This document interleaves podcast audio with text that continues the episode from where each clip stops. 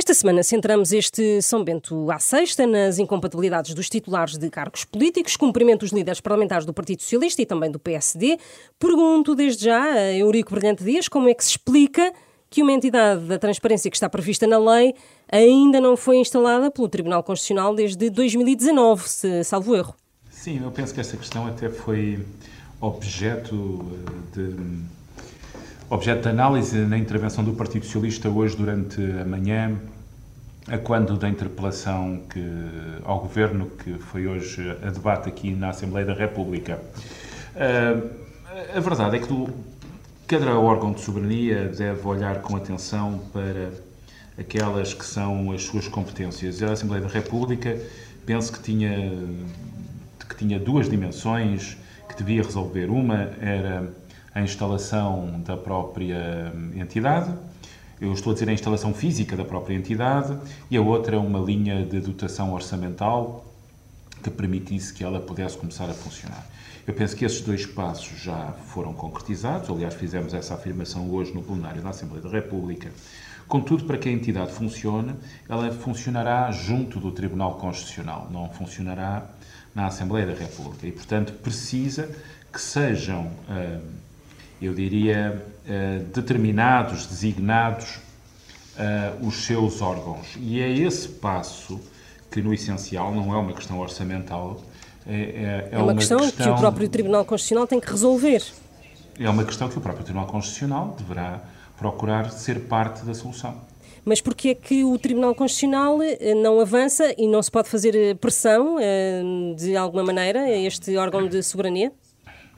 Pressão talvez não seja a melhor, a melhor palavra.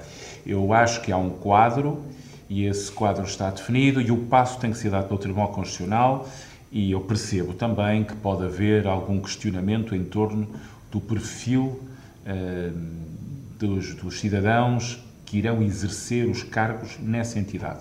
Contudo, é preciso salvaguardar aqui que não é o facto dessa entidade não estar ainda em funcionamento que uh, soma ou subtrai uh, incompatibilidades, não é o facto dela não estar a funcionar que o Tribunal Constitucional e o Ministério Público não têm, uh, no âmbito das suas competências, a vigilância de todos os aspectos que têm, que têm que rever com as declarações do registro de interesses dos, dos, dos titulares de órgãos públicos e políticos, neste caso, de órgãos políticos, e, evidentemente, também qualquer questão de incompatibilidades que seja suscitada. Joaquim Miranda Sarmento concorda com o Presidente da República quando ele diz que existe um emaranhado legislativo ou há aqui uma injustiça por parte de Marcelo Rebelo de Sousa em relação ao Parlamento?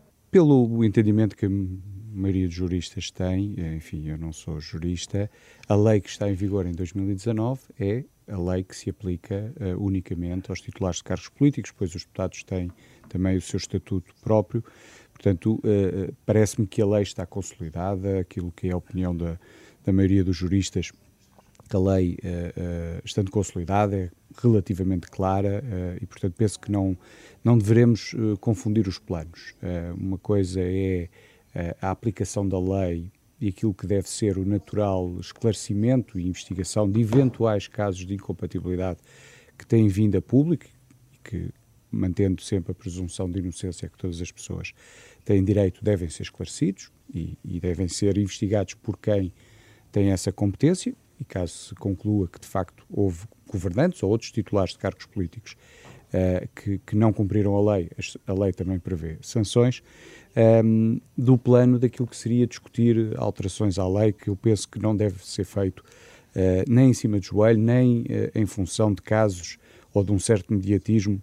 Sem pressas, portanto. Sim, e sobretudo não deixar que certos populismos que levam a uma simplificação e a uma demagogia dos temas uh, possam contaminar um debate que é um debate muito sério, porque... Mas ao dizer este... isso também há a percepção de que é também uma crítica lançado ao próprio Presidente da República. Não, não, não, também não me parece que isso contribua para, para, para o debate. O que eu acho que é importante são estes dois planos. O plano de que a lei existe tem que ser aplicada, uh, os titulares de cargos políticos têm que ser escrutinados e, portanto, temos que chegar a conclusões se de facto houve ou não uh, incumprimento da lei de incompatibilidades nestes casos que têm que têm aparecido no, na, na, comunicação social e de outros que possam aparecer, de outros titulares, quer dizer, não apenas membros do governo, mas de qualquer titular de cargos públicos. Isso, esse é um aspecto. Outro aspecto é uh, uh, a questão da lei. Este, este tema é sempre bastante complexo porque há aqui um equilíbrio difícil porque se a lei é demasiado uh, restritiva, restritiva quer dizer, torna quase impossível que alguém exerça um cargo público ou um cargo político. Mas também se é muito permissivo, obviamente, pode dar, pode dar asa a abusos e nada contamina mais a democracia do que esta sensação ou, ou uma possível sensação de, de, de, de, impunidade. E, portanto, eu acho que temos que separar estes dois planos. O plano esta lei existe, está consolidada, é relativamente clara. Concordo. E não vale a pena de tudo mexer neste momento. O que existe vale por si o, o e já é bom. O, o, que existe tem que ser aplicado. A entidade para a transparência no Tribunal Constitucional tem que funcionar, porque isso uh, vai ajudar todos. Uh, o clima de, de, uma certa suspeição de incompatibilidades não é bom para, para ninguém, não é bom para a democracia, não é bom para o, para o regime em que vivemos. Portanto, a entidade tem que funcionar. Um, então, mas, mas só mas obrigando devemos... uh, o Tribunal Constitucional a fazê-lo. Aparentemente, há três anos que não é possível. É, é, repare, obrigar também é uma palavra, tal como a anterior, uh, que talvez possa cair um bocadinho em excesso, mas é preciso sensibilizar que esta entidade é muito importante porque é fundamental proteger as instituições, é fundamental aplicar a lei e não devemos confundir aquilo que é um certo mediatismo, que, no entanto, deve ser esclarecido, deve ser investigado e, caso tenha havido alguma uh, incumprimento da lei, sancionado, daquilo que é uma discussão mais funda e essa discussão foi feita, tanto quanto me é dado a entender, eu não, não era deputado na altura, nem exercia nenhum cargo público, mas em 2019 houve uma discussão relativamente profunda, o diploma, eu creio que se não foi aprovado por unanimidade, foi quase, uh, uh, e portanto o importante aqui é de facto aplicar a lei, esclarecer todas as situações, seja do governo ou, do, ou dos partidos da oposição, quando os casos uh, surgem a público e proteger as instituições. Eh, Eurico Brilhante Dias, uh, o que é que hum, é possível alterar na lei ou hum, não há de toda uma pressa por aí além em fazer mexidas numa lei da, das incompatibilidades? Eu acho que tenho insistido que é importante separar os dois planos. E devo dizer que, ouvindo o, o, o, Miranda Sarmento, o Joaquim Miranda Sarmento, estou de acordo quase, eu diria, a 100% naquilo que ele disse. E isso é bom, devo dizer sublinhar esse aspecto. Para os casos que vão emergindo, devem ser casos que devem ser esclarecidos, como têm vindo a ser esclarecidos, e que estão no quadro da lei que está em vigor e que é aplicada. E que, naturalmente, o Tribunal Constitucional, o Ministério Público, intervêm nos, naquelas circunstâncias em que entendem ser pertinente. E essa é uma dimensão, nenhum aperfeiçoamento da lei, melhoria da lei, eh, resolve eh, questões do dia de hoje. A lei que está em vigor é a lei que está em vigor, a interpretação da lei, que neste caso foi feita pelo Conselho Consultivo da Procuradoria-Geral da República, é a interpretação da lei que vigora e, por isso, para nós, essa questão é muito clara. Ah, de, de todos os elementos que, conhecemos, de que conhecemos, de que conhecemos, as diferentes notícias, das diferentes notícias dos órgãos de comunicação social, para nós, no nosso entendimento, não há nenhum em nenhum desses casos, qualquer membro do governo ou outro órgão uh, político, titular de órgão político que esteja numa circunstância de incompatibilidade. Há uma segunda dimensão, e essa mais, mais no quadro de, de, da mensagem do Sr. Presidente, em que eu diria que para o Partido Socialista para o grupo parlamentar há uma dimensão institucional. Nós temos a obrigação de olhar com atenção para a mensagem de Sua Excelência, o Sr. Presidente da República, de manter uma estreita cooperação institucional e de, por isso, olhar para essa comunicação com bastante cuidado, ainda que a partir dessa mensagem eh, possam ser suscitados eh, dois tópicos. O primeiro, na primeira parte da mensagem, o nosso entendimento é que estão incluídos ou in, estão incluídos diplomas, alguns deles já revogados, e que não dizem respeito propriamente às incompatibilidades dos titulares de cargos políticos, mas que o Sr. Presidente entendeu incluir na sua mensagem. E há uma segunda dimensão, que é o convite que faz à Assembleia para refletir sobre a lei das incompatibilidades e sobre a famosa redução teleológica que acabou por ser aplicada pela leitura que é feita pelo Conselho Consultivo da Procuradoria-Geral da República.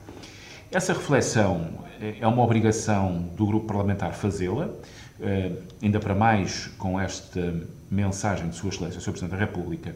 Contudo, o que nós não devemos fazer é essa reflexão, contaminando essa reflexão pelas notícias do presente e por isso, aquilo que temos dito sempre é que um grupo parlamentar responsável não só faz a avaliação da mensagem de, do Sr. Presidente da República, como ao mesmo tempo não se exclui da melhoria legislativa. Aliás, nem nós nem acreditamos que nenhum grupo parlamentar se exclua de melhorar qualquer legislação.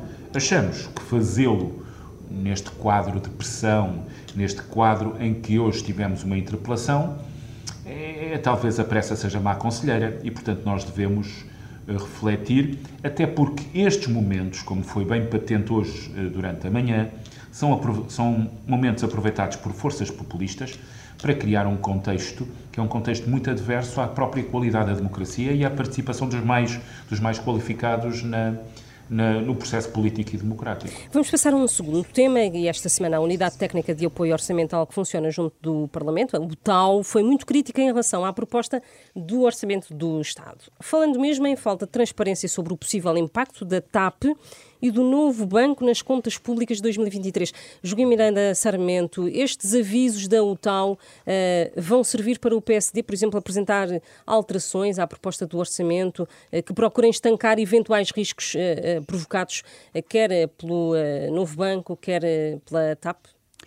Riscos de que a UTAL fala? A UTAL faz três grupos de críticas que eu acho que são relevantes. Uh, primeiro grupo de natureza económica, de facto, os orçamentos que são apresentados pelo, pelo, governo do Partido Socialista tendem a subestimar a receita, não apenas neste ano de 22, isso aconteceu, mas aconteceu em todos os anos, este ano de 22 uma, com uma magnitude bastante superior, mas ainda assim há aqui um padrão, e isso verifica-se novamente em 23, uma sobreestimação da despesa, sobretudo ao nível do investimento público, que tem ficado sempre significativamente abaixo daquilo que está previsto no orçamento, e por outro que este é um orçamento com uma política restritiva um grupo de críticas, que essas são mais uh, relevantes do ponto de vista da, da, da, gestão pública, que é de facto as críticas sobre o novo banco, uma vez que o acordo implica que pode haver novas chamadas de capital acima dos 3,9 mil milhões que, que, que estavam previstos.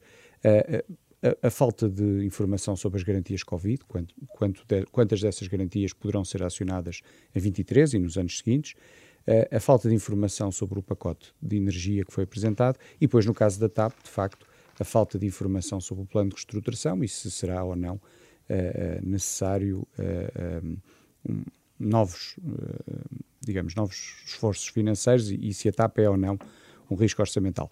Tudo isto, quando lemos o relatório da UTAU, vem confirmar e consubstanciar várias das críticas que o PSD também já tinha feito, mas a UTAU é uma entidade independente e por isso reforça naturalmente aquilo que são os alertas que existem sobre uh, o orçamento e sobre aquilo que poderá ser a execução orçamental e, nesse sentido, aumenta a nossa preocupação sobre os vários riscos orçamentais que são identificados. Eurico Bernardo Dias, na especialidade será possível clarificar esta eh, ausência de provisão para o um novo banco e, e, e o que o tal diz ser o secretismo em relação à companhia aérea de bandeira? Não, as dúvidas da UTAL podem vir a ser esclarecidas, naturalmente, pelo Sr. Ministro das Finanças e pela sua equipa. Há um padrão que é o Governo assume integralmente as responsabilidades do Estado e não deixará de o fazer, quer no caso do novo banco, quer no caso da TAP. Agradeço a Eurico Brilhante Dias, líder parlamentar do Partido Socialista, e também a Joaquim Miranda Sarmento, do PSD. O São Bento à Sexta regressa na próxima semana.